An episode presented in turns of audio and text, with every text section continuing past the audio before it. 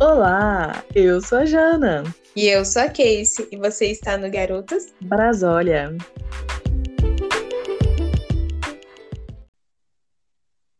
Alô, Brasil! Estamos começando mais um episódio do Garotas Brasólia. Espero que vocês estejam bem. E hoje falaremos de um tema muito interessante: a vida do jovem adulto iludido, parte 1. É interessante a gente dizer que saindo de casa e que essa vai ser uma, uma série muito interessante ao longo de vários programas no, no GB. E aí, para discutirmos esse tema, trouxemos convidadas, não é isso, Kate? Exatamente. A gente está muito feliz porque vocês estão vendo que a gente está numa área de lançamento, né? A gente sempre tem que estar tá inovando, então a gente lançou essa série aí. É, ela vai ser diluída ao longo de outros temas do programa. E a gente trouxe duas pessoas muito especiais para gente que também viveram esse mesmo episódio com a gente, né? Nós, nós quatro saímos na mesma época de casa. Então a gente trouxe Luane e Luísa, não é, Jana? Isso mesmo. Luane, uma virginiana com ascendente em Sagitário, gestora ambiental e pesquisadora maravilhosa. Oi, oi, tudo bem? Um prazer estar aqui com vocês. Muito obrigado pelo convite. E vamos aí conversar sobre esse tema que realmente é bastante interessante. Beijos. E aí temos Luísa. Luísa, Libriana. E aí, como Libriana, ponderadora, ela é da área jurídica. Ela é assessora jurídica, maravilhosa, e atua basicamente na área de violência doméstica. Oi, galera! É isso aí, amiga. Eu estou muito feliz, muito emocionada de, estar, de ser sido convidada e dividir o meu dia a dia com vocês e com todos os seus ouvintes que são tão maravilhosos quanto vocês. Bom, nós quatro, assim, como grupo, digamos, Girl Gang, é, essa formação ela vem do ensino médio. Eu entrei eu, né, estudando na mesma escola que as meninas, no ensino médio. E a partir de então, seguimos juntas pela vida, passando por todas as fases, faculdade, primeiro emprego, primeiro estágio, até chegar nesta fase de mudança de casa, saindo da casa dos pais. Mas temos é, datas diferentes, assim, a gente se conheceu em épocas diferentes porque eu fui a última a conhecê-las né, Case? Exatamente, por minha culpa, porque eu sou muito chata, criteriosa e desconfiada. Então eu desconfiava de Jana. Mas vocês viram que essa amizade deu bom, né? Tanto é que esse podcast nasceu. Então, em ordem cronológica, vamos lá. Eu conheço Luísa desde o maternal, então a gente estudou a vida toda do fundamental ensino médio, fora quando a gente, eu mudei de escola, mas retornei. Eu conheci Luane no início do fundamental, que foi ali na quarta série, e conheci Jana no ensino médio, a gente ficou amiga só no final do ensino médio. Então, esse rolê todo deu muito bom, nós somos pessoas totalmente diferentes, as quatro, né, como vocês podem ver, uma é da área de arquitetura, outra é da área de gestão ambiental, outra é da área jurídica, e eu sou arquivista, todo mundo muito diferente. E eu acho que é por isso que dá muito bom. Isso mesmo. E aí eu acho que é legal a gente falar da expectativa versus realidade, né? Do que é ser adulto.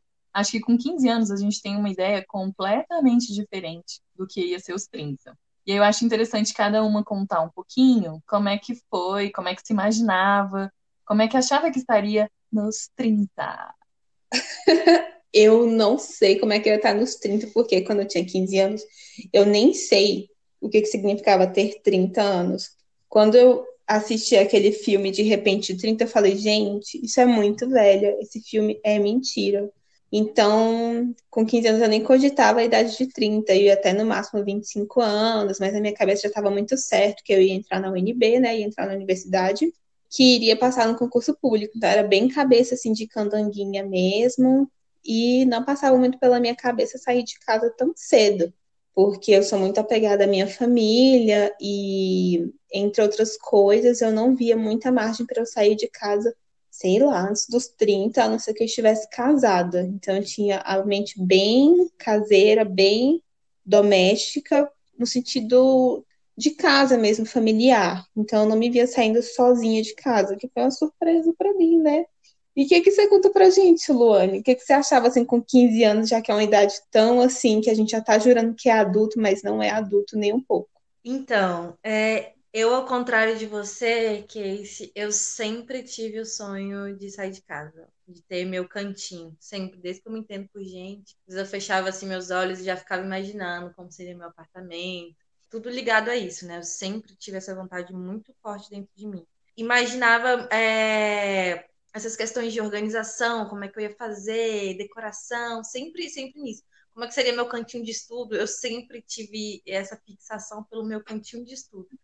É, e eu também sou, eu sou muito organizada, então sempre eu gosto das coisas do meu jeito. E quando você mora, né, sua família, não é tudo do, do, jeito que eu queria. Então eu também sempre tive isso, né, de ter as coisas do meu jeito, com, as minha, com a minha organização. E também eu sempre gostei de ter momentos é, comigo mesma. É, amava, às vezes, quando minha mãe saía de casa, eu ficava sozinha em casa, que era uma raridade. Amava ouvir, botar música, ouvir, ter momentos sozinha, no silêncio, assim, comigo mesmo. Sempre tive essa vontade. E quando você mora com outras pessoas, esses momentos são raros, né? Então, assim, com 15 anos, eu imaginava que já aos 18, aquela, né, jovem iludida mesmo. Pensava que com 18 anos eu ia conseguir um emprego e com 18 mesmo eu já ia sair de casa. Essa era a minha expectativa.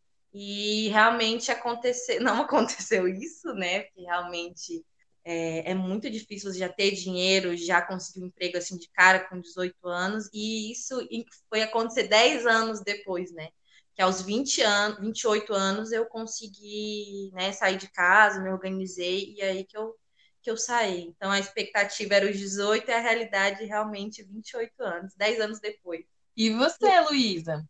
Então, eu sempre tive uma mãe muito protetora, né? Então, eu sempre vivi sob muitas regras. Eu amava, assim, morar na minha casa, nunca tive um problema sério, a não ser essa minha ânsia de liberdade que eu sempre tive. Nem que seja um carro, eu sempre sonhei, embora, né, estranhamente eu não tenha ainda conseguido tirar minha carteira até hoje, mas eu sempre é, tive essa ânsia por liberdade acho que eu sempre quis esse espaço, né, para eu poder ir no mercado, comprar tudo que eu quero, minhas besteiras. Eu sempre comi muita besteira, então eu imaginava aquele carrinho de compra cheio de chiclete, sorvete, é isso. e Só que ao mesmo tempo, né, que eu tinha toda essa ânsia, a minha mãe me mostrou ao longo da minha vida que morar sozinho nunca é fácil, porque ela foi uma mãe solteira, né? Me criou como mãe solteira, criou a minha irmã, e eu sempre vi a dificuldade que ela passava. Então eu ao mesmo tempo já imaginava que não seria algo tão fácil assim. Eu não era uma jovem tão iludida, eu era consciente.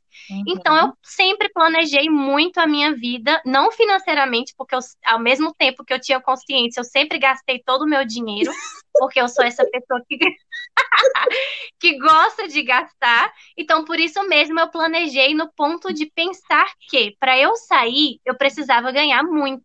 Porque se eu gasto muito e se morar sozinho é tão difícil, então eu preciso ter muito dinheiro. Logo, eu passei na UNB para serviço social e também no CEUB para direito, mas eu acabei escolhendo direito por conta né, de toda essa glamorização do curso. E aí eu uhum. achava que eu iria terminar a faculdade, é, passar um concurso, e viver minha vida de Sex and the City, eu e minhas amigas. É, tomando muitos Cosmopolitans, comprando muitos sapatos novos, num apartamento super luxuoso no Sudoeste, e era essa a minha vida. Aí, nesse ponto, eu era uma jovem muito iludida.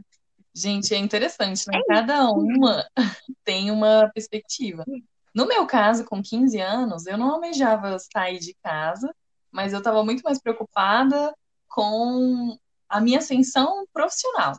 Conseguir entrar na faculdade, entrar na UNB, terminar o curso e ser uma profissional bem-sucedida. Então, essa sempre foi a minha preocupação, mas eu imaginava que aos 30 anos, porque achava que 30 anos naquela época era tia, e se me chamam hoje de tia, eu fico chateada. Eu imaginava Nossa. que que no auge dos meus 30 anos estaria bem princesinha, casada, com filhos, numa mansão, assim, já despontando muito dinheiro. Então achava, pobre iludida, que a, que a vida seria todo, completamente resolvida até os 30 anos. E mal sabia ela que, que não, né? A gente só estaria começando a vida. E aí chega aquela hora, a difícil hora de dizer quando vamos sair de casa. Como é que foi para vocês? Então, é, Jana, como eu disse, eu sempre tive essa vontade muito grande dentro de mim, sair de casa. Só que também eu sou muito racional, então eu sabia que eu não podia sair de qualquer forma e eu pensava, sim, na época da faculdade, é, eu nunca pensei em concurso público, que é algo que aqui em Brasília é muito forte e que te dá uma estabilidade de você conseguir sair de casa. Então, assim, na época da faculdade eu não tinha essa vontade, eu pensava em trabalhar na, na minha área, queria trabalhar na minha área, né, que é a área ambiental, mas nunca tive essa vontade de concurso público. Para mim, ah, quando arranjar um emprego, para mim tá, tá tranquilo. Só que aí depois de um tempo eu fui vendo, pesquisando, e aí me surgiu essa vontade de, de prestar concurso público, né? E eu botei na minha cabeça que eu só sairia de casa é, quando eu tivesse passado no concurso, porque estaria estável e não teria problema de ser mandado embora, não ter dinheiro e ter que voltar para casa, né? É, da, da minha mãe. Então, isso para mim era inadmissível. É inadmissível, né? Porque sair de casa eu não posso voltar na minha cabeça. E aí eu pensei, tinha essa, esse planejamento, esse planejamento, e eu vi que realmente concurso para área ambiental é muito raro, acontece de ano em ano, anos e anos. E eu sabia, e eu sabia, eu estava entendendo que se eu ficasse esperando esse momento chegar, eu nunca iria sair de casa, né? Porque é complicado ter esse momento ideal, né? Não, não vai ter condições ideais o tempo todo para você colocar seu sonho em prática, né? Então, aí eu comecei a me a, a, ver outras formas. Então, assim, tive, consegui meu primeiro emprego e aí eu, eu mas não pensava em ainda sair de casa, né? Aí eu, eu tive um momento que eu falei, gente, preciso viajar, preciso ficar sozinha e aí fiz minha primeira viagem sozinha. Para resolver questões, outras questões e aí eu queria me desconectar. Aí fui para Chapada. Beleza, vai eu para Chapada sozinha e lá me deu um insight assim, tipo, vou ter que, ter que sair de casa. Do nada veio essa, essa, essa voz interior, né? Me falando que eu tinha que sair de casa, assim. E aí voltei com essa ideia fixa na cabeça e a partir desse momento eu comecei a, a procurar procurar apartamento e eu queria uma kit, né? Porque kit é, é menorzinha e só para mim, então seria ideal. E aí eu comecei esse, esse processo né, de busca de, de apartamento, de kit. E, e aí nesse, nesse processo várias, várias coisas aconteceram, né? Tem um, esse defeito que é meu defeito de qualidade, eu sou muito detalhista, então, então tipo, sou muito chata nessa, nessa questão de ficar procurando apartamento. Então, assim, eu demorei três, quatro meses até achar o apartamento que eu, que eu gostava, assim, que eu, que eu achei legal. E aí começou, né, essa, essa, nossa, é real. Porque o primeiro apartamento que eu quase fechei, é, quando eu, né, já tinha quase fechado, tava, tava, tava quase tudo certo. Aquela sensação de alegria, de euforia que eu esperava ter, realmente eu não tive. Eu achei aquilo muito estranho. Porque, tipo, velho, é meu sonho sair de casa. Tô quase conquistando isso, já tá quase tudo certo. E cadê essa alegria? Eu acho que é, é, vem o medo, né? E a incerteza se vai dar tudo certo. E essa grande responsabilidade, porque você sai de casa e começar a, a fazer tudo sozinha mesmo, é, eu acho que dá muito, muito medo. E aí deu essa, essa, esse misto de sentimentos em mim, que eu, que eu não sabia explicar, né, mais ou menos como é que era, não entendia. Mas aí, depois de procurar alguns apartamentos, achou, achei o que, eu, o que eu amei, né, e aí fechei. E aí deu tudo certo. Depois, depois eu conto mais sobre isso. E você, Luísa? Bom, gente, eu penso, né, que ao mesmo tempo que a nossa expectativa faz a gente, às vezes, se jogar de cabeça em alguma coisa com tudo e isso poder ter muitas chances de dar errado, né? E por isso eu sou uma pessoa muito que planeja muito. As coisas foram acontecendo na minha vida e eu fui percebendo que nem tudo a gente tem que planejar. Se de repente surgiu uma grande vontade de você fazer algo, e eu senti que eu já estava nesse momento, e aparecer uma pessoa especial na sua vida também, que foi o que aconteceu comigo. Eu não aguentava mais a distância do meu namorado, né, meu atual noivo, que ele morava muito longe de mim, juntando com a vontade, né, que eu já falei que eu tinha, né, de, de coordenar minha própria vida. Então eu decidi deixar o meu planejamento de concurso para lá, até porque era algo que não fazia parte totalmente do meu controle.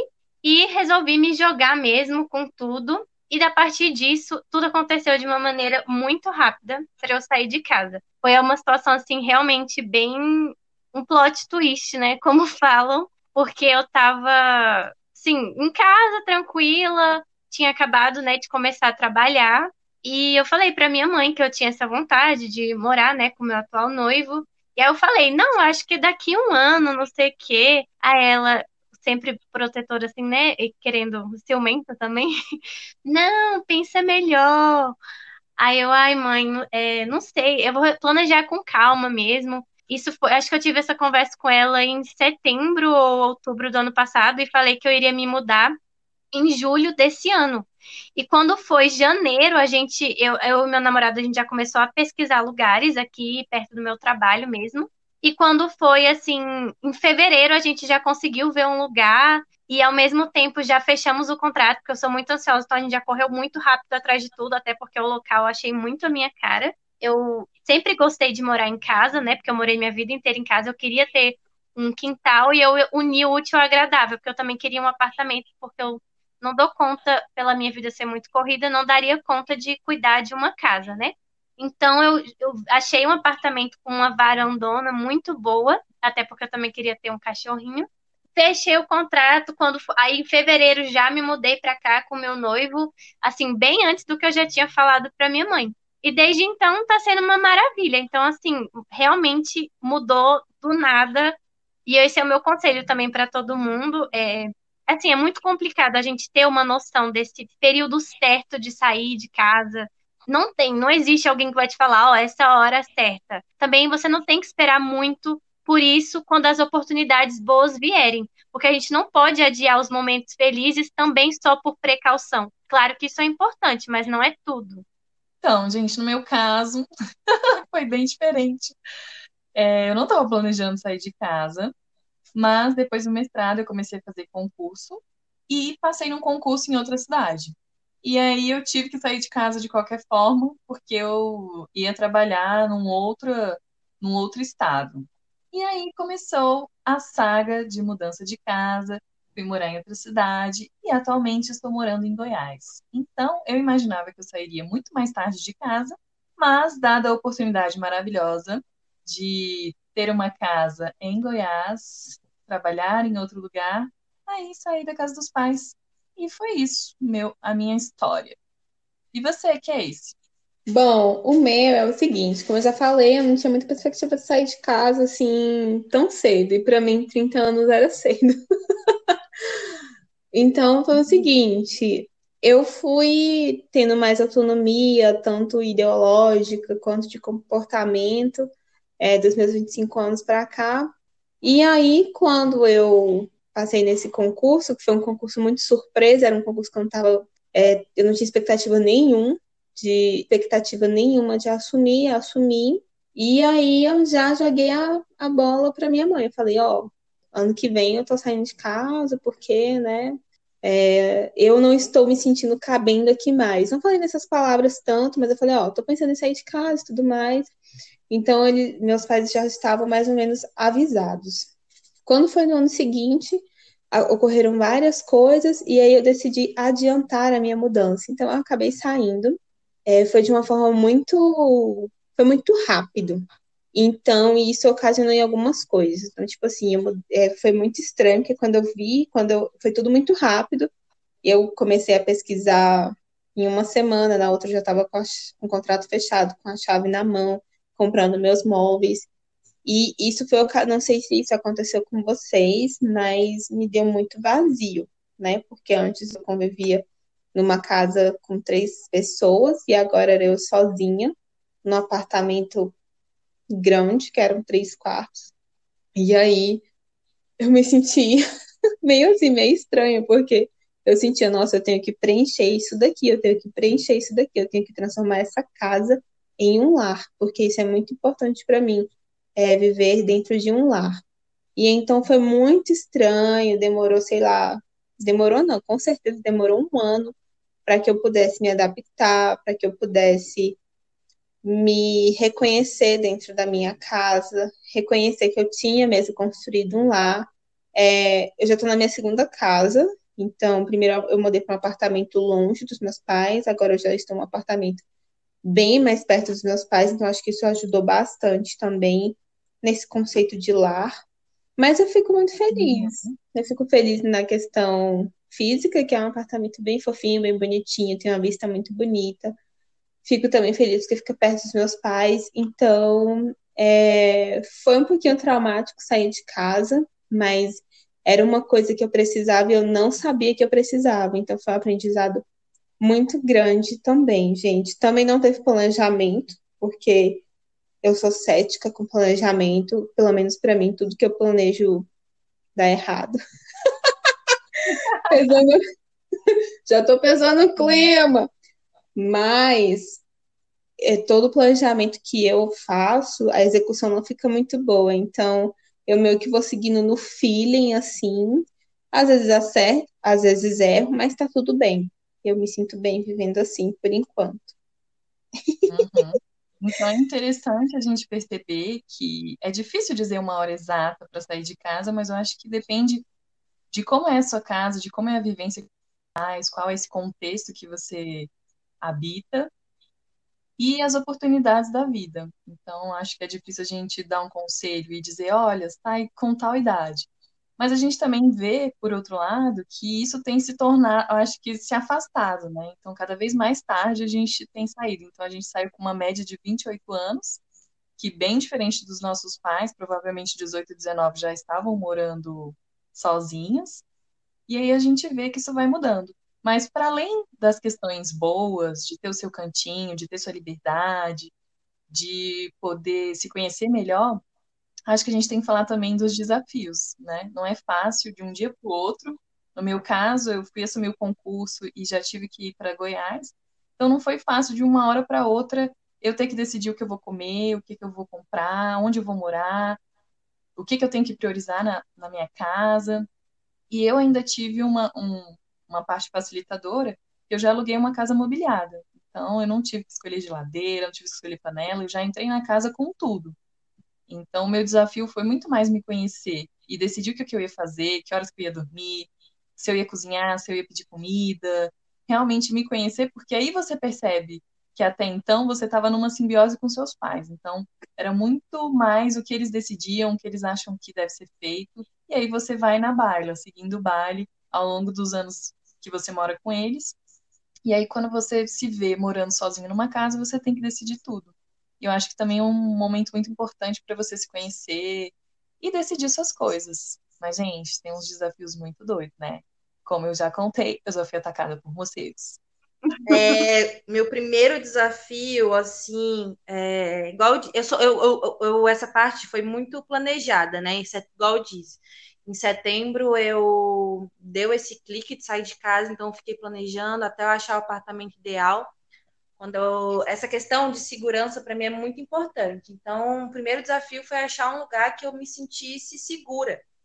E que e quando eu achei um apartamento num, num condomínio, né, é, muito bom e que seria mais próximo do meu trabalho, e aí eu fiquei procurando apartamento só lá, só lá até que eu achei um que tinha uma vista assim maravilhosa para mim. Isso é muito importante no apartamento ter vista. Eu amo olhar, ficar assim é, deslumbrando a natureza, né? Eu sou gestora ambiental, então já se eu amo ficar vendo assim, né? É, então, quando eu achei esse apartamento, decidi mudar, é, eu logo me organizei para isso. Então, é, um dos, o, o, primeiro desafio assim foi a questão da organização. Eu gosto de tudo muito organizado. E quando eu cheguei nesse apartamento, é, eu, ia, eu ia ser a primeira inquilina, né?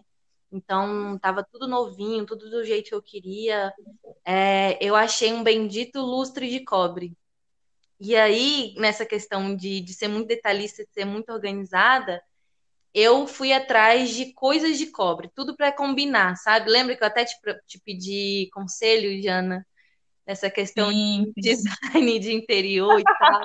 É, exatamente. A louca da organização. Então, eu queria tudo combinando, tudo bonitinho, e tudo é, nesses tons mais pastéis, de cor de cobre, para ficar tudo, tudo bonitinho, né? E coisas de cobre, gente. É, meu primeiro desafio é que, assim, eu odeio fazer compras. Então eu não tenho noção de preço de nada. Então, meu primeiro desafio, assim, eu, eu, eu, eu acho que levei um, às vezes um choque de realidade nessa, nessa primeira questão de compras. Tanto compra de casa quanto os, os utensílios, né? Porque meu, o meu apartamento estava semi-mobiliado, então tinha coisas lá, tipo armário de, de quarto, de cozinha, mas é, é, acho que era isso que tinha e o resto não tinha, então tive que comprar sofá, geladeira, é, os utensílios domésticos, e tipo, eu saí de casa com uma TV, uma cama, uma lixeira do banheiro e um e tipo meus pertences pessoais, né? E o resto tudo eu tive que comprar. Então, assim, acho que meu, meu, meu desafio. Gente, eu não tinha noção que, sei lá, tábua de passar era uma coisa cara. Eu jurava que era, sei lá, 30 reais. E quando eu vi, tinha essa tábua de 200 e poucos reais. Então, assim, lixeira de, de, de banheiro, lixeira de, de cozinha. Então, essas coisas, assim, eu, eu, eu não sabia que eram tão tão caras assim, né? Acho que esse foi meu primeiro. E, e, outra coisa, fazer compras no mercado. Eu não sei se vocês têm essa dificuldade, mas eu odeio. Eu sou aquela pessoa adepta a compras de internet. Então, até nessa pandemia, quando eu preciso comprar alguma coisa, tipo, não mudou muito, né? Que as pessoas estão falando, ah, a gente está comprando mais pela internet. Mas, assim, para mim foi sempre assim, porque eu sempre amei comprar coisas na internet. Então, para mim, ter que ir no mercado fazer compras é um saco. Eu realmente é, não gosto. Então, assim, acho que esses foram os desafios, porque todo o resto, essa parte de, por exemplo, de pagar conta.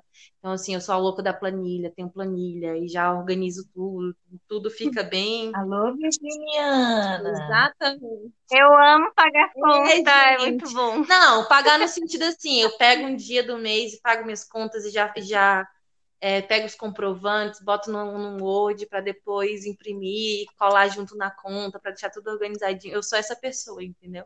Tá errado, não imprime. Você sabe que pode botar tudo numa folha só e imprimir? Porque se alguém, tipo assim, como meu é loca... eu sou inquilina, tem que realmente de... depois tem que prestar conta. Então é tudo organizado, fica mais fácil, entendeu? É, foi mais essas questões, assim. E o desafio que eu senti mais foi essa questão mesmo de compras. Mas dentro da casa, assim, eu, eu lembro que a primeira, minha primeira noite foi bem estranha. Tipo, eu senti uma sensação muito estranha, porque eu tinha saído de casa e senti aquele silêncio, né, na hora de dormir. Foi maravilhoso. Mas depois foi só alegria, né? Tipo. Foi um desafio, mas foi maravilhoso. Nossa, perfeito. Hoje em dia, é, eu falo que foi uma das melhores decisões da minha vida. E é muito bom, porque, tipo, tem minha individualidade, tem minhas coisinhas do meu jeitinho. Então, assim, foi, foi perfeito, deu tudo certo. Até o que é ruim Até é bom. Até o que é né? ruim é bom, exatamente. Gente, no meu caso, eu nunca tive dificuldade para fazer essas coisas de adulta, porque em casa, como a minha mãe sempre trabalhou fora e eu tenho uma irmã de 10 anos de diferença, eu sempre, fi, eu sempre fui uma mini adulta. Inclusive, desde 10 anos, eu treino minha assinatura no cheque. Meu Deus. Pra, todo mundo, inclusive, elogia minha assinatura, porque foi muito treinada. Sempre fiz comida, desde 12 anos. É, amo pagar conta, amo ir no mercado. É porque assim, eu amo comprar em geral. Até no mercado eu tô muito feliz. Igual eu falei, um dos motivos de eu querer morar sozinha também era fazer compras do meu jeito, gastar com o que eu quisesse. O que eu tive muito desafio, assim, primeiro, é a falta da minha mãe e da minha irmã. Eu senti, eu até comentei isso com o Casey um dia parece que alguma coisa estava me fazendo falta e eu não sabia o que era. Aliás, parece, parecia não, parece até hoje. Eu me pego às vezes pensando. E olha que, ao contrário de vocês, eu fui a única que vi morar com outra pessoa. Então, assim, eu não tô completamente sozinha. Uhum. E às uhum. vezes eu me paro para me perguntar, gente, se eu tivesse vindo completamente sozinha, acho que essa sensação seria ainda pior. Porque eu, eu não sei, eu sei, é, minha irmã e minha mãe, assim, elas são que nem eu, falam muito, falam muito alto. Então a casa sempre estava com aquela presença de gente. E aqui, como eu, eu, assim passo grande parte do meu dia, principalmente na pandemia, trabalhando ou estudando, eu não sinto essa movimentação de gente, de mulher falando. Eu gosto de conversar, falar do meu dia. Eu não sinto isso, por mais que eu more com meu noivo, né? Não, não é a mesma coisa. Então eu senti aquele, aquela ausência de conversar e não é a mesma coisa você ligar para a pessoa. Você sente muita falta de estar com aquela pessoa no dia a dia, coisas idiotas do seu cotidiano. Você sente muita falta. Eu fiquei órfã de alguma parte do meu corpo, eu não sei qual que é, mas parece que eu ainda não estou completa. Mas eu acho que com o tempo isso vai passando, porque já passou bastante. O em segundo lugar, o que eu mais tive desafio é, foi a questão de morar com outra pessoa, por incrível que pareça. É, é meio ambíguo, mas eu sou confusa mesmo, porque, né, como disseram, sou libriana. Mas é uma coisa que você. Você quer estar tá junto e você não quer. Esse é o libriano, entende? Você quer ter a sua individualidade, você quer ter aquela pessoa. Nossa, eu sei que ela tá ali do ladinho, igual eu tô aqui trabalhando, eu sei que meu noivo tá ali jogando, se eu precisar dele, tá ali ao mesmo tempo, é muito complicado, porque é, não é sua mãe, sua irmã, não é uma pessoa que você cresceu, é uma pessoa com outra criação, outra vida. Não é tipo igual você é criança e você compra uma Barbie, não é, você pode trocar. Não, é aquela pessoa que você escolheu, você vai ter que aceitar com defeito e é isso aí. Engula, querido. Assim, claro, a gente tem que aceitar tudo, não, né? Mas a gente tem que ter essa realidade na cabeça isso é para todo mundo também que pensa em morar com alguém, né? Sair de casa, mesmo que seja com amiga, que também, assim, por mais que a gente seja íntima, na, na convivência diária isso se torna algo completamente diferente, porque você descobre quem aquela pessoa é realmente. E isso não significa aceitar todos os defeitos da pessoa porque a gente decidiu, mas é, significa você ter essa compreensão de que ela vai ter defeitos porque não existe ninguém perfeito e que você vai ter que ter tolerância sim. E essa parte da tolerância, do crescimento juntos, é muito difícil. Uau! Uhum. E você, Case?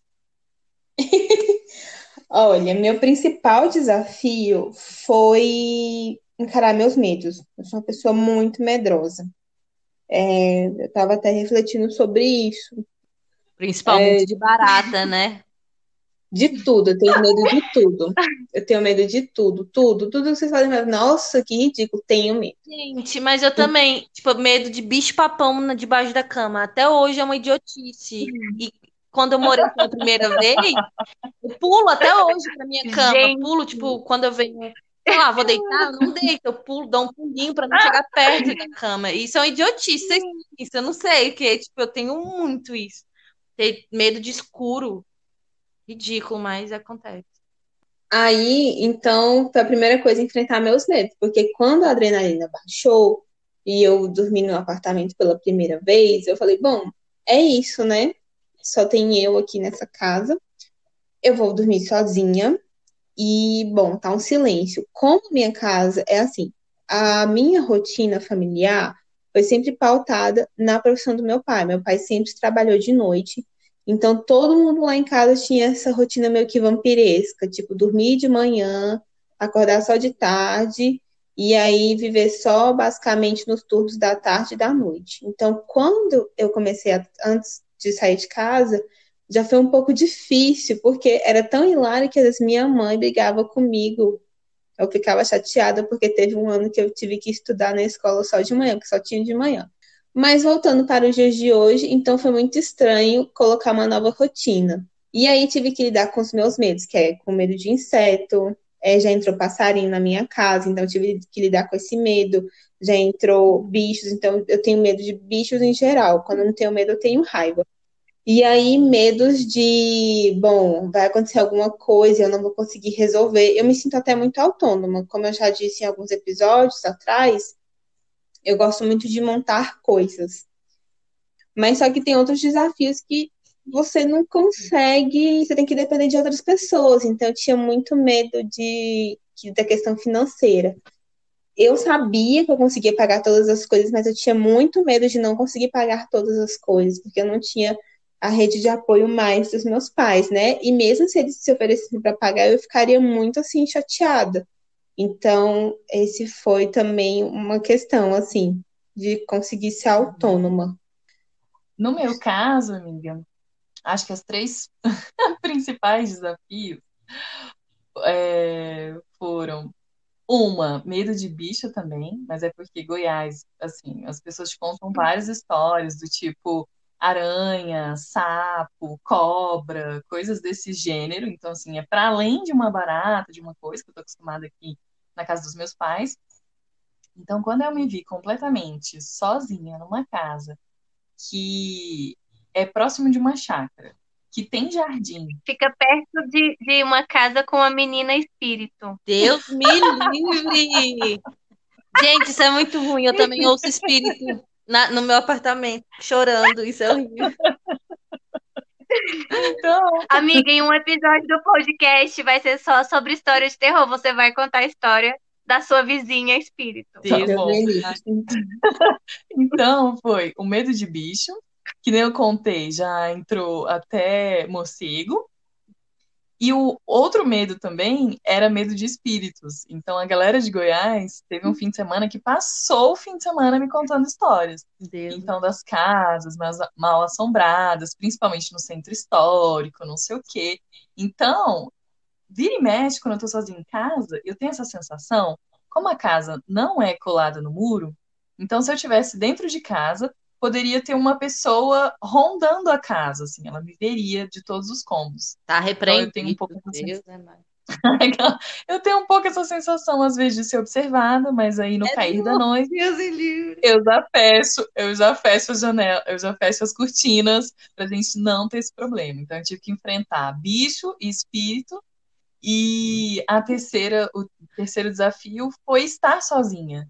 Então eu estava numa casa, antes do meu irmão sair de casa, éramos quatro, mais cachorro. Depois ele saiu de casa, depois a gente ainda pegou outro cachorro, então eu sempre estava rodeada por pessoas. E eu trabalhava, passava o dia inteiro com a minha mãe. Então, quando ela aposentou e eu, eu trabalhava em casa, então era, vamos tomar café? Vamos. Ah, a gente cansou, vamos dar uma volta na rua? Vamos. Então, eu sempre tinha essa pessoa companheira ali no dia a dia para decidir as coisas. E aí eu cheguei em Goiás do nada, eu falei, e agora? O que que eu faço? Fim de semana, gente. O que que você faz sozinha numa cidade? Claro, você tem as pessoas que conhecem, os amigos, tem tudo isso. Mas aí você decide, tipo, ah, eu vou acordar tarde, almoçar fora, vou pedir uma comida, vou cozinhar. Mas acho que tem as dores e delícias de morar sozinho. Exatamente, amiga. Você falando isso me lembrou também de. Eu tive os mesmos desafios que você, de também a questão de estar sozinha, então era um vazio. Eu já conversei com o Luiz uma vez, e aí, é, na época eu tava namorando, então não supria. Então eu tinha o trabalho, o namoro, não tava suprindo o vazio de ter saído de casa. Aí eu me meti em um curso de inglês, estava fazendo pós-graduação, ainda me meti em uma aula especial de mestrado, só para preencher esse vazio. Foi muito ruim, porque, né, eu tomei bem na tarraqueta, porque eu não tinha tempo para nada, Ai, eu não aguento. ficava super ansiosa. Então, assim, é, eu tive que lidar com isso depois. E também eu tenho o desafio de lidar com medo de espírito. Como eu já disse, eu sou muito medrosa. E na minha infância, eu vi um vulto, gente. Eu vi um vulto no espelho. E aí, o que que acontece? Eu pensei, eu não vou colocar espelho na minha casa. Eu não vou colocar espelho na minha casa porque eu não quero ver vulto aqui. Aí teve um dia que essa ridícula dessa Luísa me contou a história de uma série na Netflix de um homem que via um espírito de uma mulher dentro do guarda-roupa. Ela só me Nossa, é contou. horrível. Ela só me contou. Daqui a pouco o Luane vai Isso que eu sair ia da falar. Se for por esse rumo, eu vou sair desse podcast, porque eu odeio terror. Eu vou, eu vou me desconectar de vocês agora. gente. Gente, eu acordo no meio da noite. Falei que eu, que eu vi Dark. Eu acordei no meio da noite pensando que o mundo tava com- a- acabando, barulho de trombeta, daquela que, ah, Jesus tá vindo. Eu fico um pouco de medo dessas coisas. Será Então, medrosos? Muito. eu também tinha, eu também tinha esse medo. Então, assim, eu tentava, eu tentava, eu, eu pensava assim, bom, se aparecer alguma coisa, no meu primeiro prédio tinha porteiro. Eu falei, se aparecer alguma coisa aqui, eu vou ficar lá embaixo com o porteiro, batendo papo até o dia amanhecer e eu vou trabalhar. Quando me dava a questão da solidão, eu pensava, bom, tem um monte de gente nesse prédio aqui, sozinha não estou. Então eu pensava que se você não tá sozinha, tem um monte de gente aqui nesse prédio, então tá tudo bem. E aí eu tive o desafio de me acostumar também com o silêncio, que o silêncio para mim não era regra. Aí eu ia dormir, tava aquele silêncio, aí eu tacava um podcast para ficar tranquilo, mas foi basicamente isso, os meus desafios, assim, só complementando. Olha que louco, né? Pra vocês o silêncio é estranho, pra mim era o que eu mais queria, porque meu sonho era. é- Eu amo estar no silêncio, é, estar sozinha, ouvir uma musiquinha gostosa, simplesmente ficar em silêncio, assim, na paz do Senhor, é tão bom. É, é louco essa ambiguidade, né? Igual você falaram no começo, que tipo, a gente é muito diferente. Eu amo estar sozinha no silêncio e vendo o céu, gente, é tão gostoso, isso é, isso é bem louco. Mas também vale ressaltar que três moram em apartamento e eu sou a única que mora numa casa, numa Você cidade é chique, né, histórica. amiga? Você é chique, já foi logo metendo pau, morando numa casa, toda, toda chiquérrima. Toda chiquérrima. Fazendeira do Goiás, só que não. Uh, Goiás. E aí, e aí a gente já falou de tudo isso e agora eu quero saber, vocês, queridinhas, já, já são donas de casa maravilhosas, e quais são, como é que é a vida pós casa nova, né? Pós saída de casa, e quais são as regrinhas assim que vocês colocaram na vida de vocês, que fazem bem, às vezes fazem mal, e vocês revisitam isso. Enfim, como é que é essa questão de você ser a dona da sua própria casa, dona do seu próprio destino no seu lar? Maravilhoso. Simplesmente isso. Então, eu moro sozinha, né? Jura? É, não, eu não tenho regra. Ai, olha, não, porque eh, geralmente quando você mora com outra pessoa, aí vocês fazem regras, né? Tipo, ah, você faz isso, eu faço aquilo, é, divi- divide as tarefas, né, domésticas. Mas eu sou muito tranquila, assim, eu tenho regras que eu já tinha, né? Por exemplo, se for nessa questão de, de limpeza, eu, tipo, faço a limpeza geral uma vez na semana, sempre lavo louça quando suja, não deixo acumular, porque eu, se- eu não gosto, né? Sou, tipo, muito organizada. Uma coisa, por exemplo, coisas que eu já não fazia em casa. Eu não sei por quê, eu sou muito organizada em tudo, mas eu não sou aquela pessoa que eu arrumo a cama. Não sei por quê. Minha, minha cama vive bagunçada. Tipo assim, bagunçada não. Não arrumo, né? Tipo, boto lençol, lençol não, edredom por cima e tal. Não, não tenho isso. É, tipo, eu não entro em casa com sapato, porque eu sei que traz energia negativa da rua. É, sei lá, eu não tenho muito, muito, muito essas questões de, de, de organização, porque eu sempre fui. Gente, é igual falaram, né? Eu sou virginiana. Eu sou realmente muito virginiano, questão de organização, de limpeza, né? Eu sempre fui muito assim, é, toque mesmo de organização. Então, a casa sempre é muito organizada, sempre as coisas no, no lugar, não tem muito isso, né? Eu tenho que fazer tudo, então eu limpo minha casa sempre. É, é mais isso, é mais assim, a coisa chata que eu peço pra pessoa quando tá lá na minha casa é tirar o sapato realmente, quando vai entrar, porque traz essa questão de energia negativa e tal. Mas é, é, ti- tirando essas coisinhas, assim, pra mim é, é, é maravilhoso, igual eu disse, ter, ter meu momento. É, eu estudo, né? Trabalho, e, tipo, quando eu chego em casa, eu continuo estudando, então ter meu silêncio, ter minha vista, que eu fico olhando, né? é, ter, ter- ter essa vista, ter esse momento de, de contemplar a natureza, é, é muito gostoso. Então, para mim, é, é maravilhoso. E Luísa? Gente, também para mim é maravilhoso. Eu estou adorando. Eu me sinto muito mais, assim, é, cheia de atribuições agora, né? Porque é, quando você mora principalmente com outras mulheres, infelizmente tem essa divisão, né, machista de, de trabalho doméstico. Sim. Então, eu não sei como funciona em casas, assim, cresceram com homens. Mas como eu cresci com mulheres, é, a gente dividia muito tudo, né? Assim, geralmente problemas da rua, minha mãe que resolvia e tudo mais.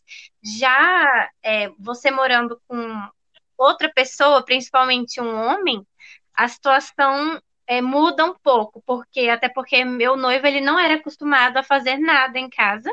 Então, aqui que ele começou a fazer. Inclusive, eu aplaudo ele, porque ele realmente está fazendo um grande esforço para, né, é, nunca me deixar sobrecarregada, pelo contrário, às vezes só ele faz as coisas para me deixar estudar, ele me apoia bastante.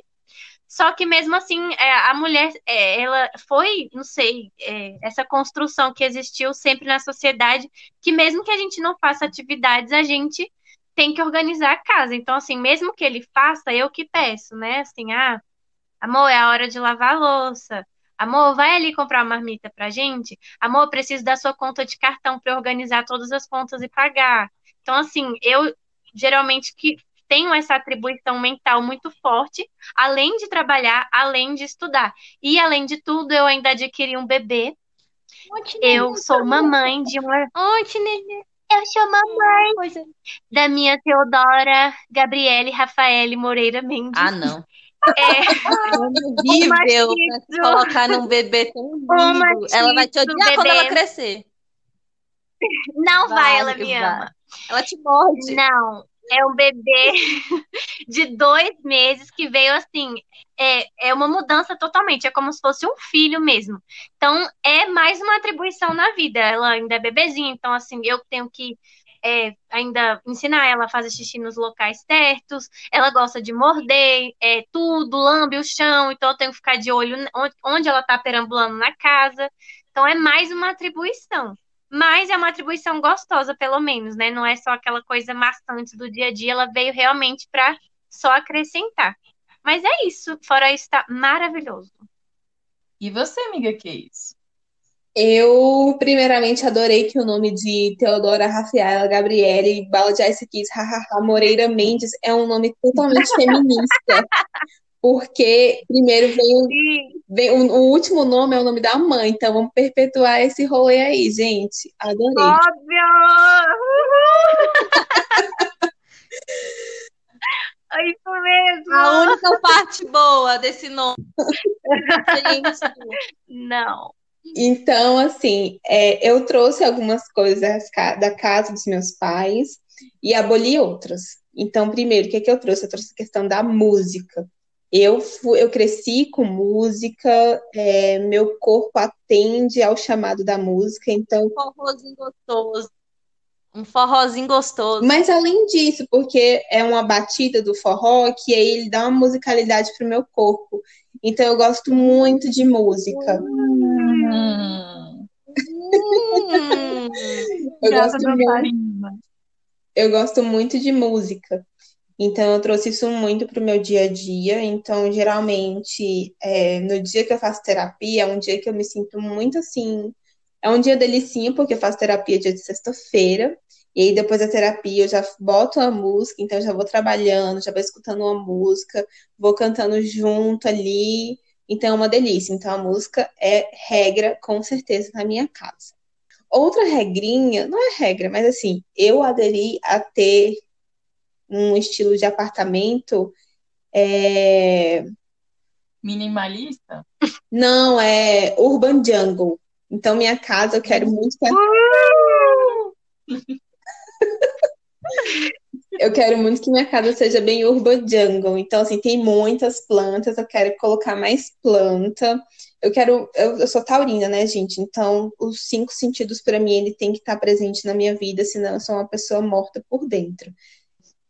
Tem que ter planta, tem que ter coisas, coisas bonitas na minha casa. Então, e o conforto também, né, gente? Então, total, minha casa, eu sou taurina e minha casa tem que ser totalmente taurina. E a regra, e a outra regra é a seguinte, eu fiz, eu transferi a minha meu horário para ser um horário da massa, né? Então eu prefiro mais aproveitar o dia e me recolher de noite. Então eu valorizo muito mais agora as minhas manhãs, eu acho muito bonito. Eu já até peguei o hábito de quando eu levo, quando eu acordo, eu dou uma levantadinha assim da cabeça, eu já olho minha janela, já sei que horas são por causa da posição do sol. Então eu me sinto muito assim, chique por ter adquirido esse conhecimento. e um hábito que eu trouxe também da casa dos meus pais foi meio que delegar. Agora na pandemia eu estou fazendo tudo com relação a cuidar da casa, de limpeza e organização, mas antes da pandemia eu delegava as coisas, até porque minha vida ela é muito corrida e tem coisas que eu não tenho muita paciência para fazer que agora eu tenho que ter paciência. Mas aí, como eu tinha pouco tempo, eu delegava. Então, eu tinha uma pessoa que me ajudava na limpeza da casa, limpeza mais grossa, e eu fazia a manutenção ali para ficar tudo limpo, bonitinho, cheirosinho. E aí, eu tenho um sonho, que isso está sendo aos poucos. É, Luane disse que não, não, não lida muito com a cama, né? A cama, para mim, é uma coisa muito. Não é sagrada, mas é uma coisa muito importante. Eu tenho, eu tenho o sonho de ter uma cama de hotel. Então, eu já, Ai, Magnóbrega. então eu, ai, eu acho Eu quero- lindo, gente. Eu comprei, eu já comprei mais dois travesseiros, então eu já tenho quatro travesseiros, fico pensando em roupa de cama, fico pensando na disposição, eu tenho cheirinho de roupa de cama. E o que eu acho engraçado, eu não sei vocês, mas às vezes eu acabo influenciando a minha mãe. Já perguntou qual é o cheirinho de cama que eu uso. Ai, que legal que você usa isso, onde você compra, não sei o quê. Então é engraçado que tá tendo essa questão. Eu não sei se vocês também já estão nessa fase, que é aquela fase que a gente acaba virando pais dos nossos pais. Então, eu acho essa questão muito engraçada também de sair de casa, porque, sei lá, você acaba meio que também ganhando respeito dos pais, sabe? Tipo assim, porra, é adulto mesmo, Sim. vou ter que lidar aqui é, na mesma altura. E é muito legal essa. E é muito legal, né? É muito legal essa relação que se constrói. Dividir essas dicas. Eu me sinto realmente adulta quando eu começo a dividir essas dicas de casa. Eu adoro conversar sobre essas coisas. Bom, na minha casa, as regras são bem simples, assim. É só manter a casa organizada, porque eu escutava isso muito dos meus pais, né? Eles têm, são taurinos mais cheios de toques com organização e limpeza. Então, eu procuro deixar a casa organizada e limpinha. É, não tem hora para chegar. Acho que é uma regra muito boa. Então, se eu quiser passar o dia inteiro na rua, eu passo. Se eu quiser chegar cedo, chego. Se eu quiser chegar tarde, eu chego. Acho que essa liberdade é muito maravilhosa. Não pode faltar comida. tem que ter, tem que ter coisas gostosas para comer. Gente, a Jana é a pessoa mais morta de fome do mundo. Uma larica enorme. Pra quem não conhece, essa menina ama comer, então realmente. Gente, não pode, não pode faltar. faltar. Não pode faltar. Então, inclusive na quarentena, quando eu estava lá em Goiás, é, eu testei várias receitas, comprei um monte de coisa para cozinhar, fazer sobremesa, testar coisa. Então, assim, foi bem gourmet o início da quarentena. Não pode faltar comida na minha casa.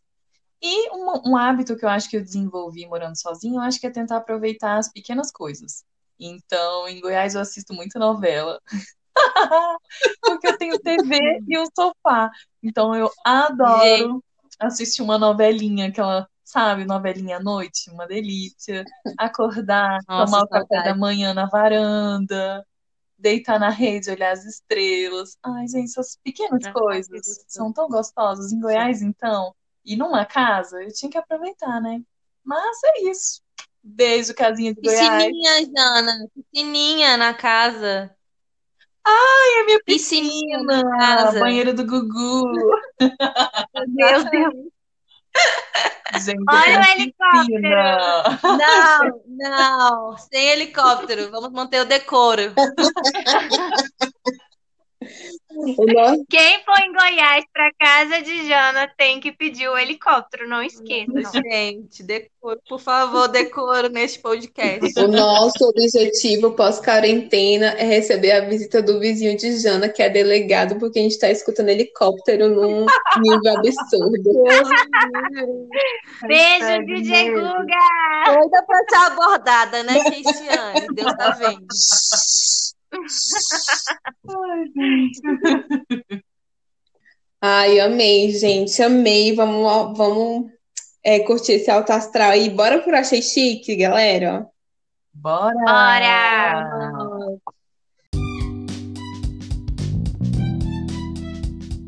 Achei chique. Posso começar com esse chique da semana? Sim. Deve. Bom, gente, então vamos Não. lá. Do contra. Oxe, Luísa, do contra do grupo sou eu. Não, querida. Sou sim, sou eu. Bom, gente, então eu vou dar a dica de umas marcas muito gracinhas aqui de Brasília. A primeira é mocha.atelier, tá no Instagram. É uma marca brasiliense de design handmade e Decor. Então, é uma marca que tem jarrinhos, é, vasos de planta, tem suporte de planta, então tem umas coisas muito lindas. Tem um trabalho com macramê e tem trabalho com concreto. Então a gente tem vasos de concreto, tem peso para porta, peso para papel. Então tem uns, uns objetos muito lindos de decoração. Eu convido vocês a conhecer essa marca maravilhosa de Brasília. O meu segundo achei chique é a marca arroba bordado para quem. É também uma marca brasiliense de bordado livre. Então tem produtos lindíssimos. É, você pode encomendar os bordados a partir de uma foto, de uma gravura, de uma imagem, pode ter frase. E eu acho que o destaque da marca é você poder ter o bordado de uma música. Então, tem um bordado do, da música que você escolher e pode ser lido pelo Spotify. E aí começa a tocar a música. Então, eu já encomendei, o atendimento é maravilhoso. Então, é, é uma dica preciosa daqui de Brasília. E ele faz entrega também, tá, gente? As duas marcas enviam para o Brasil todo. E aí, a, ter, a, terceira dica do Achei Chique é novamente um curso, que eu já, já comentei antes, mas é um curso sobre as pensadoras negras. Finalmente o curso começou e essa semana, assim, foi incrível, foram incríveis as aulas. Já tivemos duas aulas. Uma falando, foi com a Ludmila Teixeira e falando sobre o movimento Ele Não. Então, foi emocionante essa aula, foi assim um tapa na cara no bom sentido. Eu me emocionei muito vendo toda a trajetória desse movimento que ganhou o Brasil e a amplitude que ele ganhou. E saber que teve uma mulher negra por trás disso tudo, é, eu acho que é completamente inspirador. Então, essa foi uma semana muito inspiradora para mim. Eu acho que eu estava precisando um pouco dessa pausa, ter ido para Goiás, é, ter tido essas referências tão boas, ter um tempinho para me cuidar, eu acho que foi sensacional. E aí esse curso me trouxe isso. A segunda aula foi sobre a Lélia Gonzalez, uma escritora negra, muito, assim, incrível. E é isso. Eu vou deixar o arroba, que é arroba Pensadores Oficial, essa escola feminista, então, que tem como principal objetivo estudo de mulheres é, feministas, também negras, não só negras, né, mas principalmente feministas, e aí esse curso é sensacional. Achei chique, está maravilhoso essa semana. É isso. Bom, meu primeiro achei chique é para uma dermatologista chamada Mona Lisa Nunes. Ela tem um canal no YouTube que ela fala sobre a vivência dela, como, como é como foi a vivência dela fazendo o curso de medicina e depois fazendo a especialização em dermatologia. Fala um pouco da vida dela, é, bem no estilo blogueira.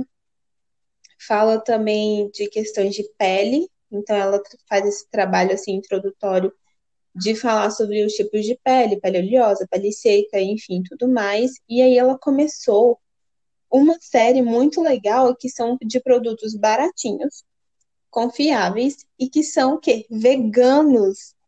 Então, é, no dia 11 de maio, ela estreou um Instagram, porque ela tem o Instagram dela pessoal, que ela posta as coisas dela, é, com relação ao canal do YouTube, e ela fez dia 11 de maio esse Instagram chamado Mona Derman Vegan, esse é o arroba, vai estar linkado aqui na descrição. E aí, gente, foi muito legal, porque Primeiro, meu vizinho tá fazendo sonoplastia aqui. Obrigada, vizinho. Já é mais de 10 da noite, não era pra você estar tá fazendo barulho, não. Voltando aqui.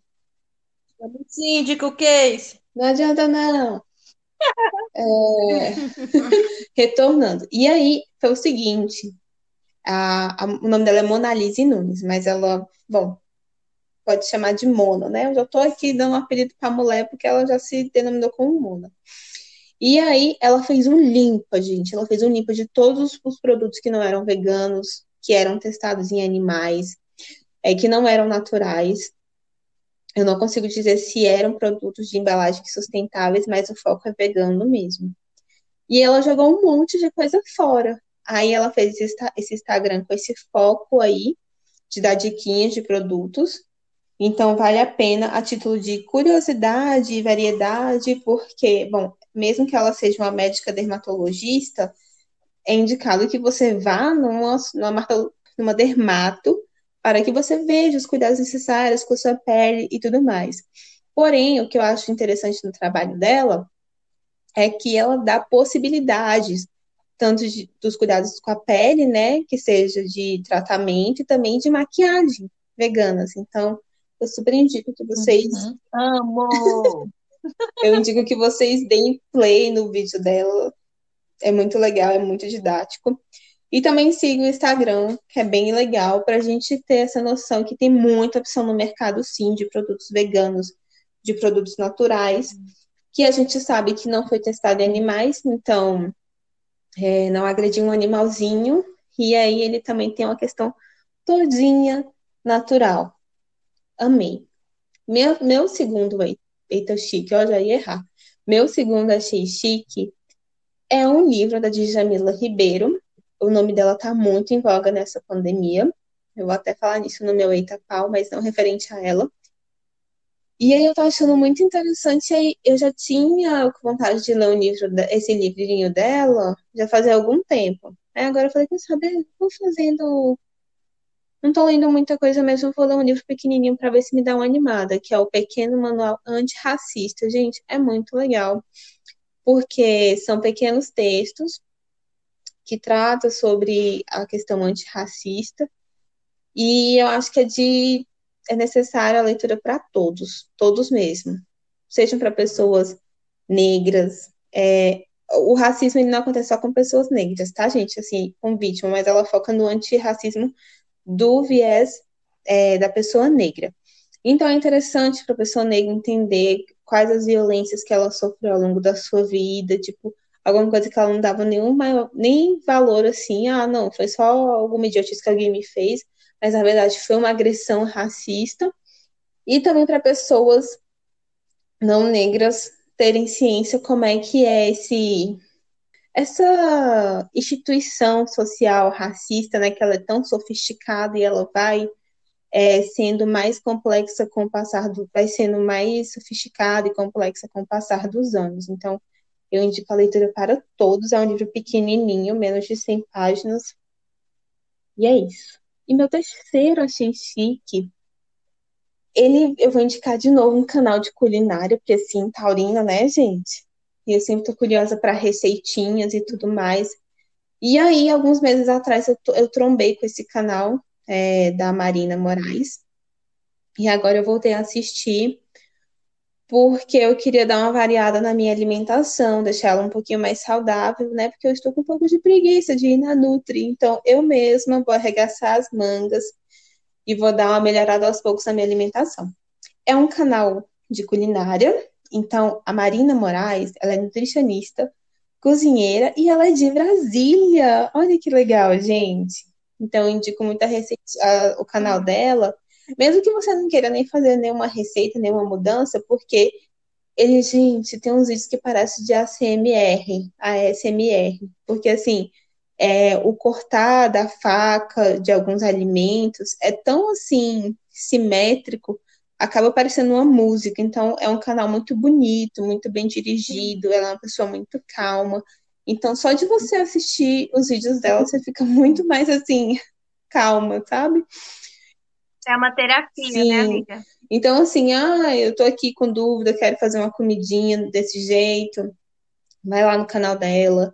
Ou então, ai, nossa, tive um dia todo cansativo aqui, eu vou dar play em algum vídeo da Marina Moraes, que vai funcionar muito para você relaxar. E você, Lone, qual o seu achei chique da semana? Então, eu achei chique. Eu fiquei é, pensando, né, o que seria, e eu vou dar aqui uma de Glória Calil, sabe? Porque é, lembrar os tempos do Fantástico, lembra que ela, ela tinha esse, esse, essa série dentro do, do, do Fantástico? Então, assim, eu, eu, eu, tentei retomar o que, que, é, que, que é ser chique, né? O que, que eu achei chique eu, eu levo mais para o lado tipo de ações, em, em vez de, do lado mais material, entendeu? Porque para mim ser chique, igual a maioria das pessoas pensa, não é pensam, não é andar com roupa de marca, não é ter o carro do ano, o celular do ano. Eu levo mais para o lado da questão da educação, da inteligência, sabe? Eu acho que ser chique é ser isso, ser educado, ser inteligente, é, querer ascender é, espiritualmente, ser uma pessoa melhor a cada dia. E para mim, ser chique nesse momento que a gente está vivendo, nessa questão de pandemia, é você pensar no coletivo, né? Pensar é, é, em relação às pessoas que você, você, você, convive, né? na sua unidade ali, e, e realmente viver esse isolamento, esse isolamento, que é o que a gente necessita para esses números diminuírem, né? Então, claro, pessoas que têm que sair para trabalhar, ou às vezes quando está fazendo um trabalho remoto, tem que sair para o mercado para coisas né, primordiais, eu acho que, que é válido. Mas tem pessoas que saem simplesmente para questões de festas ou para bar, festas clandestinas, né, que tá tendo, tipo, nem sabia, mas eu ouvi falar que tá tendo bastante. Então, ser chique nesse momento é você pensar no seu coletivo, pensar na sua família, é, não ficar se encontrando sem necessidade, né, é, realmente ver esse momento da melhor forma possível, mas com, com respeito, com carinho, com com, né, de forma correta mesmo. Então, eu achei chique são para essas pessoas que estão cumprindo corretamente essa questão do isolamento social. É, o meu segundo achei chique vai para. É uma dica, né? É, tem dois anos que eu medito e foi uma das melhores coisas que eu fiz na vida também. É, o, o retorno é muito bom. É, eu me encontrei, é um momento assim que você se descobre é, que você conversa consigo mesmo e é algo assim maravilhoso. É, eu pratico a Sahaj Yoga, uma meditação maravilhosa. Eu vou deixar o Instagram deles aqui, que eles têm várias unidades aqui em Brasília, só que agora por conta né, da pandemia também, e os cursos estão sendo online, então eles utilizam a plataforma de WhatsApp e YouTube. Né? Fazem grupos de WhatsApp, onde são disponibilizados disponibilizadas as aulas que são vistas no YouTube. Então, vou deixar aqui o Instagram deles, para quem tiver interesse, eu indico assim, muito, é muito interessante. Tenho certeza que todo mundo que for atrás, dedicar, vai ver os benefícios né, na, na, na sua vida. O arroba é SY de Sahaja Yoga, SY Brasília DF. É só entrar lá que vai ter o link que vai te levar diretamente para para esse curso e também lá no Instagram tem explicando mais sobre, sobre essa meditação. E você, Luísa? Bom, eu acho que vocês três foram muito chiques nas dicas de vocês. Não sei se eu tenho dicas tão rebuscadas, mas é, vamos lá. Eu sou uma pessoa, né? Como eu falei, eu tenho muitas atribuições no meu dia e eu tenho pouco tempo para fazer o que eu mais gosto na vida, assim, o meu hobby preferido, que é assistir filmes. Então, como são pequenos períodos na minha semana que eu reservo para isso, né, para me deleitar com filmes, eu quero ver filmes bons. E, assim como uma legítima libriana, eu demoro 355 mil anos para escolher um filme, e aí na hora que eu vou ver o filme, eu já tô com sono, já dormi, e aí acabo que não vejo o filme. E uma dica muito boa que é, eu e meu noivo adquirimos mês passado foi assinar o Telecine. Eu não sei se você. Assim, todo mundo conhece o Telecine, né? Do, da, do canal pago lá, mas eles também têm uma plataforma de filmes, assim como Netflix. Só que eles fazem as classificações de, dos filmes de uma forma muito melhor para a gente escolher, que é como se fossem é, títulos, escolhas, às vezes de uma pessoa, de um grupo. Por exemplo, é o Papel Pop, que é um site que eu acompanho de entretenimento eles têm uma lista de filmes no Telecine que eles indicam para assistir. Também tem, por exemplo, 100 melhores filmes, aqueles filmes imperdíveis que já foram até indicados ao Oscar. Tem muitos filmes clássicos que eu amo, de, das décadas de 50, 60. Então, é uma forma de otimizar o seu tempo para escolher o filme e só sentar, pegar sua pipoca e assistir. Bem prático.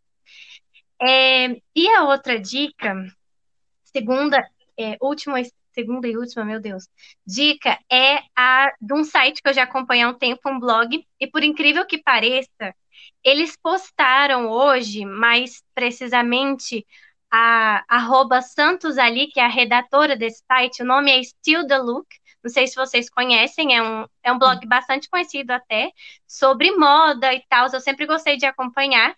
E eles postaram, ela, a Santos ali, ela postou hoje um texto sobre o que é essa vida adulta, o que, que é ter 30 anos, que é o nosso caso.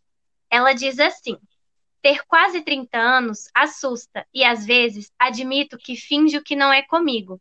Parece que eu fiquei presa nos 17 anos, E é difícil acreditar que tudo passou tão rápido. Mas de uma coisa eu sei e valorizo: tudo o que eu conquistei até aqui. E é verdade aquela história de que tudo que for para ser seu virá na hora certa. É só ter paciência e acreditar. Então eu acho que essa é justamente a mensagem que eu quero passar para todo mundo.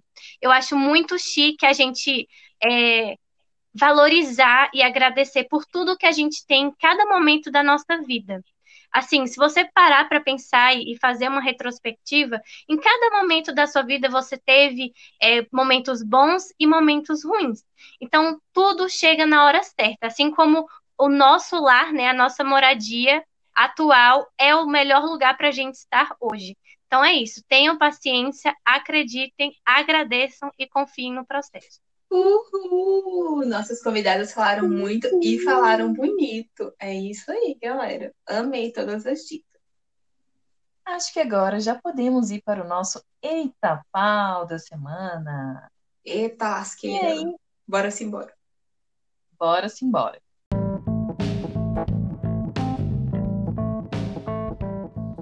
Eita pau. Bom, gente, eu vou começar. Eu vou falar de uma forma mais geral, mas temos que ressaltar que os casos explícitos de racismos que tivemos, assim, mais na mídia essa semana. Então, foram mais ou menos quatro casos muito explícitos. É, quando a gente vê, quando a gente lê a notícia, é de embrulhar o estômago. Eu nem vou falar especificamente de cada um, mas eu acho que é importante a gente falar é, desses casos justamente para a gente derrubar esse mito de democracia racial. Então, se quem, se quem mora no país acha que não temos racismo, que racismo é um, é um mimimi, que é alguma coisa, não é possível que depois desses casos, aí, esse tapa na, na nossa cara essa semana, que a pessoa ainda não se convença de que o racismo é estrutural e que precisamos de posturas antirracistas e o quanto isso é importante. Então, o meu Eita Pau dessa semana vai para isso. Ai, posso falar o meu? Pode. O meu vai ser leve, porque é tão, porque o nosso contexto atual já é o Eita Pau em si, né? Então, vira e mexe, eu fico querendo fugir desse contexto aqui para não pesar tanto o programa. Eu pesei bastante semana passada. E agora eu vou falar de, de uma coisa astrológica, né? Eu acredito em astrologia, não cegamente, mas eu acredito. E aí, é, essa semana eu estava assistindo um vídeo de uma astróloga chamada Tiffany Justo, que eu acho muito interessante. E ela veio falar é, sobre a posição do céu no segundo semestre de 2020. E pelo que eu entendi, vai ser tiro, porrada e bomba, gente. Se a gente já tava que já tava. Ah, não. Ah, ah não. ah, não, Casey. Para. Ela. Mas tem como piorar? Meu Deus. Tudo tem como piorar nessa vida, Luane. Não, Gente, eu vou tentar não pesar o clima. Tudo tem como piorar nessa vida, Luane. É, Numa, Durma com ela. aqui, ó, com o dedo no ouvido, não vou ouvir essa parte lá, lá, Não, lá. mas não é coisa de assustar, não. Mas é tipo assim, o que ela diz... Não é o fim do mundo, não. Né? Não, não é. O que ela diz é basicamente o seguinte, que se 2000, se o primeiro semestre foi ruim, a gente tem que se preparar, porque esse vai ser pior. E aí eu fico com medo, porque, assim, cara, eu acho que ninguém mais tá com psicológico para piorar, não. Então a gente vai ter que segurar firme, porque é como se a gente estivesse passando por um tsunami. Aí, beleza. Aí eu assisti esse vídeo, depois eu vi a, a notícia da explosão lá no Líbano, se eu não me engano, foi em Beirute, uma, uma fábrica do nada explodiu. E eu falei, caraca, velho, tá piorando mesmo. E eh, os nossos números de mortes já estão aumentando, e tem um monte de gente responsável dando festinha nos seus iates, pelo menos aqui em Brasília, né? Tem um monte de gente irresponsável uhum. que se eu fosse uma pessoa violenta, eu tinha o maior prazer de dar um tapa na cara, porque tá pegando sua lancha. Tá muita raiva. Tá dando, pegando Nossa. sua lancha e fazendo festinha no lago. Então as coisas realmente vão piorar, né? E aí vão piorar muito para poder melhorar. Então ela falou basicamente isso. Outra coisa que ela falou é que a gente está saindo de um ciclo que é totalmente terreno, é, dos astros, né? Não sei me explicar muito bem, não, gente, mas a gente está saindo de um. A gente vai ter uma mudança de paradigma aí. Então, é, o ter não vai mais importar, o verbo ter, né? Que é dos signos de terra. E a gente vai para os signos de ar, que aí o que importa é pensar, né? Algo mais. não é tão palpável. Então, a gente vai ter uma evolução aí então, esse foi meu eita pau, meu complexo. Mas é isso aí. Por isso que é importante meditar. Então, Lone, você, seu eita pau da semana? É, o meu eita pau, gente, eu não consegui realmente pensar em nada assim muito concreto. Então, eu vou ficar devendo essa para vocês. Namastê. Namastê. Gratiluz. Exatamente. A gente, a gente tem que ver as coisas boas da vida, porque que a gente foca expande. Então, não vou ficar pensando em coisas negativas. Namastê. Namastê. Isso mesmo. Namastê. Gratiluz. Gratiluz, gente, gratidão. Amiga Luísa, e você? Você tem um eita pau aí para nos falar? Gente, eu também não queria ficar falando coisas negativas. Inclusive, eu não tô vendo o jornal, eu tô ficando bem assim alheia para não sofrer, até pelo sofrimento dos outros. Mas eu não consigo ver determinadas coisas e ficar calada. Então, sem citar nomes, sem citar vídeos, mas todo mundo sabe de que vídeo eu estou falando, eu gostaria de pedir para o povo brasileiro respeitar, entendeu? O entregador de comida. Gente, nesse sábado à noite, frio pra, né, pi, não vou falar o palavrão. Tá todo mundo em casa, de moletom, de meia, esperando aquela pizza de calabresa com Coca-Cola Hum. vendo um filme e o cara tá ali, entendeu? Trabalhando é, sem os mínimos direitos trabalhistas, é totalmente explorado e ainda chega para ser maltratado. Gente, não dá para a gente tolerar mais esse tipo de coisa, esse tipo de atitude racista, de rebaixar o outro pela classe. É, nem parece que a gente está no século que a gente está inclusive por pessoas, né, que se dizem tão ricas, tão cheias de dinheiro. É, não parece, né? Porque assim, se essa pessoa é cheia de dinheiro e pode pagar, entre aspas, uma boa escola, ou tem bons pais que seja, se- é que a gente pode atrelar esse comportamento aos pais, né? Que eu acho que vai muito de caráter, é, não, é injustificável você tratar qualquer tipo de ser humano dessa forma. Então, um salve para todos os meus motoboys que estão aí fazendo nossas entregas e máximo respeito a todas as categorias profissionais que fazem esse tipo de trabalho tão desgastante. É desgastante, né? Tão é, não valorizado, desvalorizado pela sociedade brasileira. Tamo junto. Um salve, galera! Uhul! Um salve! E vocês já andaram de moto nesse frio? Gente, é muito É É horrível. horrível, Não, é muito. a alma. Não, gente, É sinceramente, É. horrível. Um salve, galera. Então, depois de todas as dicas e etapau da semana, vamos passar ao nosso PAC Brasólia.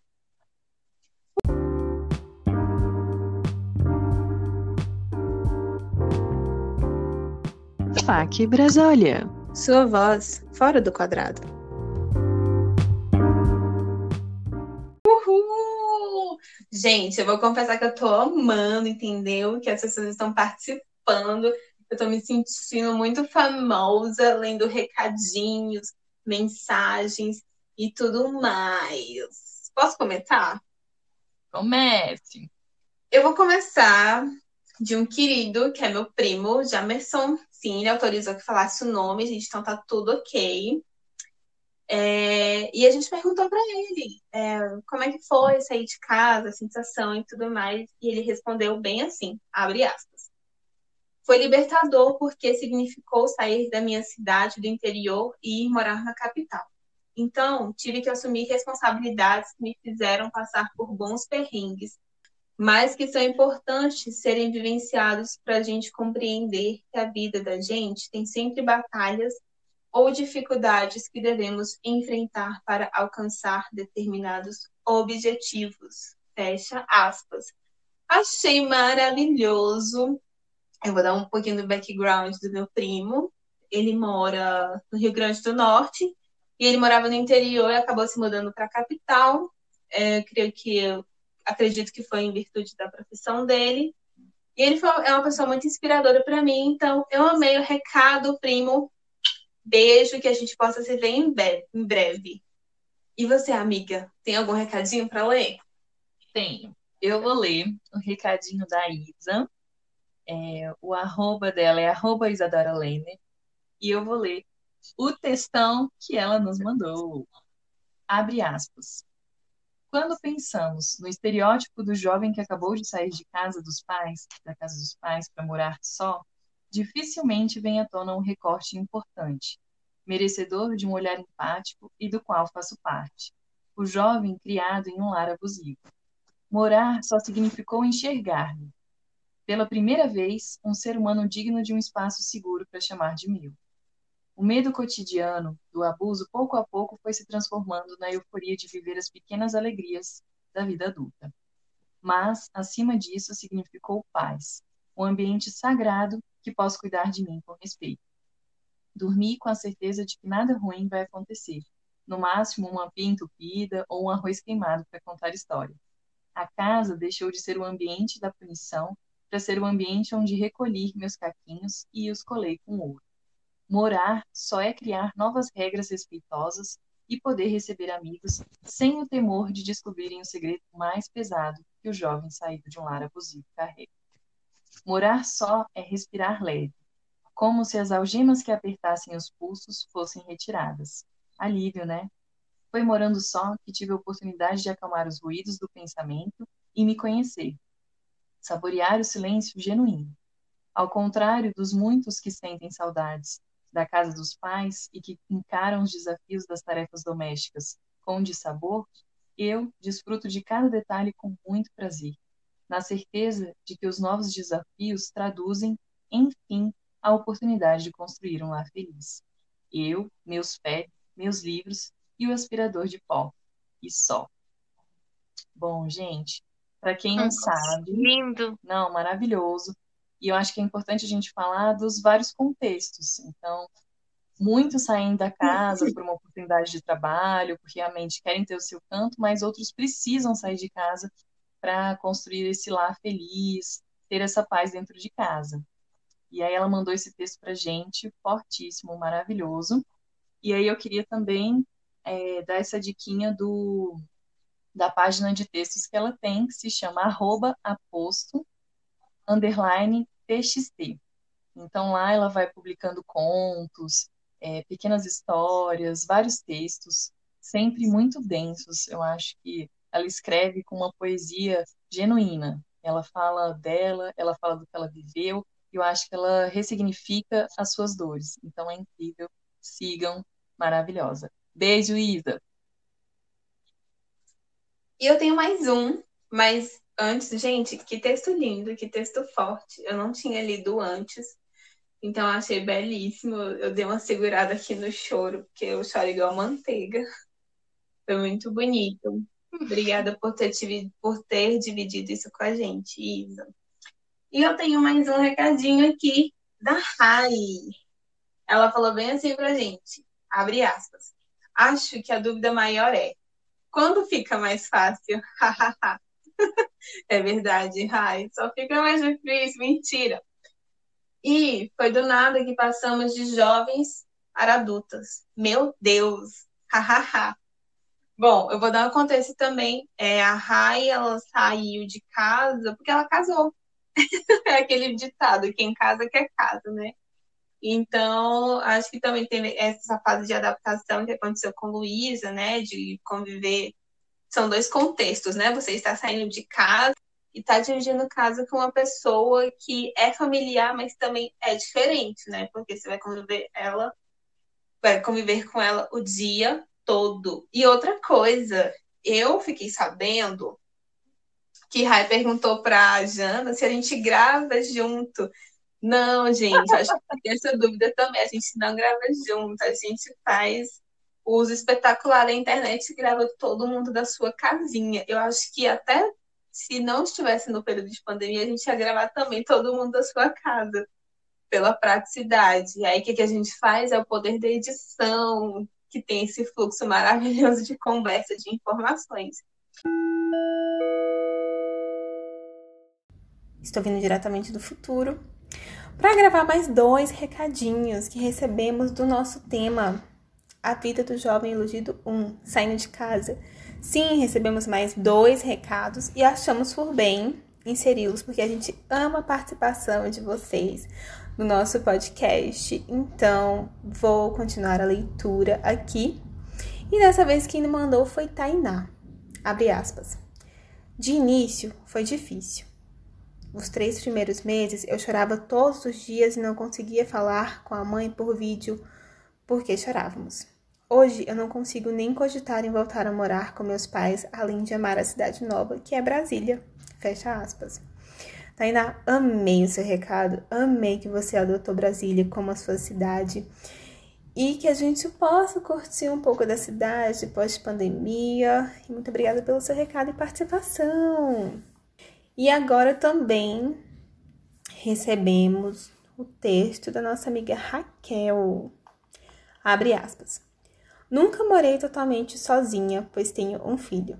E alguns anos morei ao lado da minha mãe, o que facilitava muito meu acesso à comida pronta e rede de apoio para o meu filho.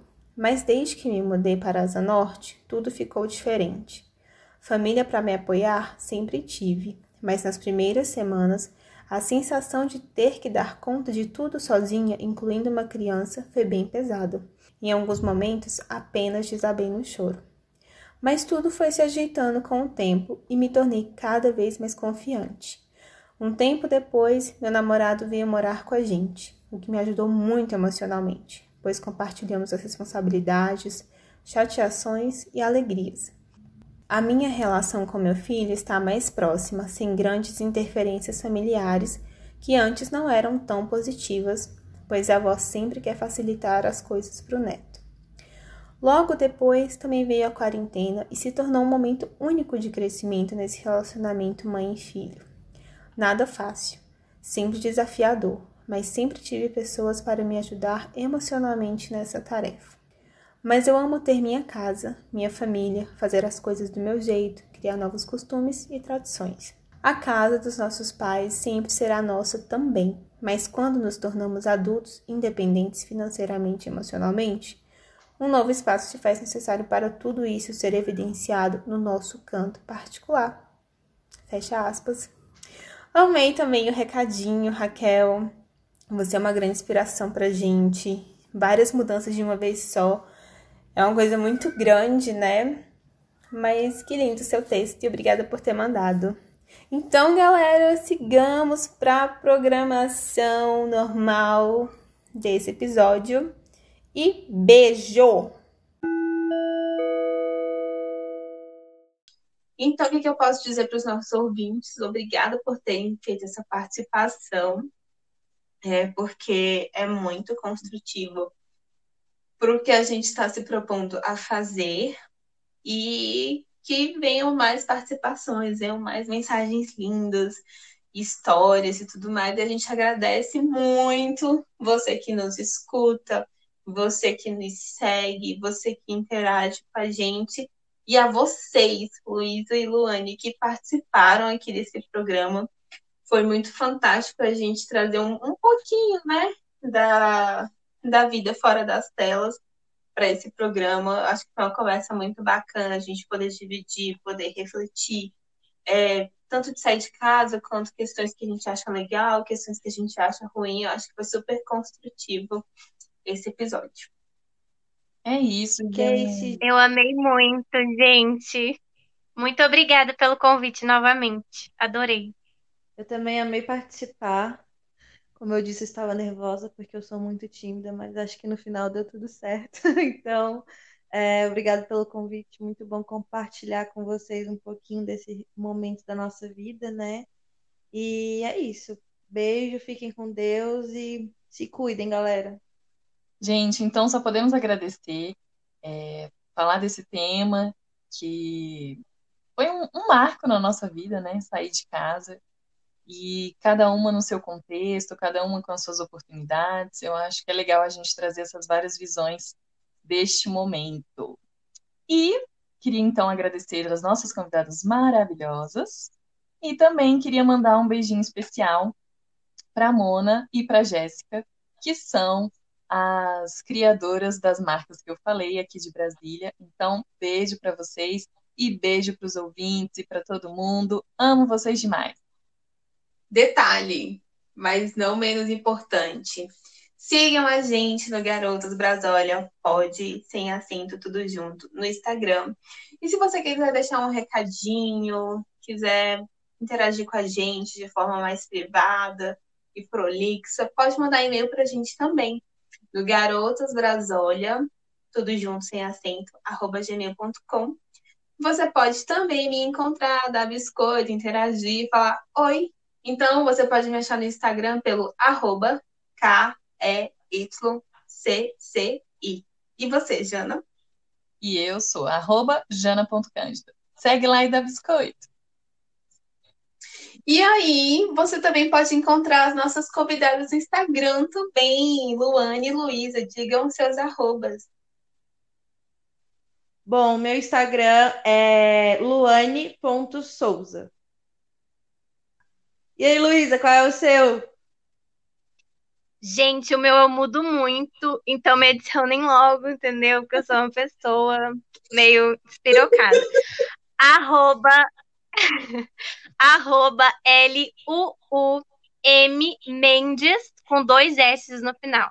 É só você dobrar o U, né? E vai ficar L-U-M-M Mendes, com dois S no final. É isso. Gente, volta aí, dá um difícil, que vocês vão sou, sou uma pessoa misteriosa. Fazer o que vocês que lutem? Brincadeira, adicionem todos. Adoro fazer novos amigos. Beijo, Beijo, Beijo Beijo!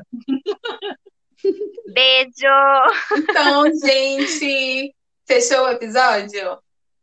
Fechou! Fechou! Fechou! É isso aí, galerinha. A gente se vê quarta-feira que vem. Tá aqui Stream na Lenda, toda quarta-feira, às 11 horas. A gente está no Spotify. Beijo! Beijo, Beijo. Brasil! Beijo! Namastê!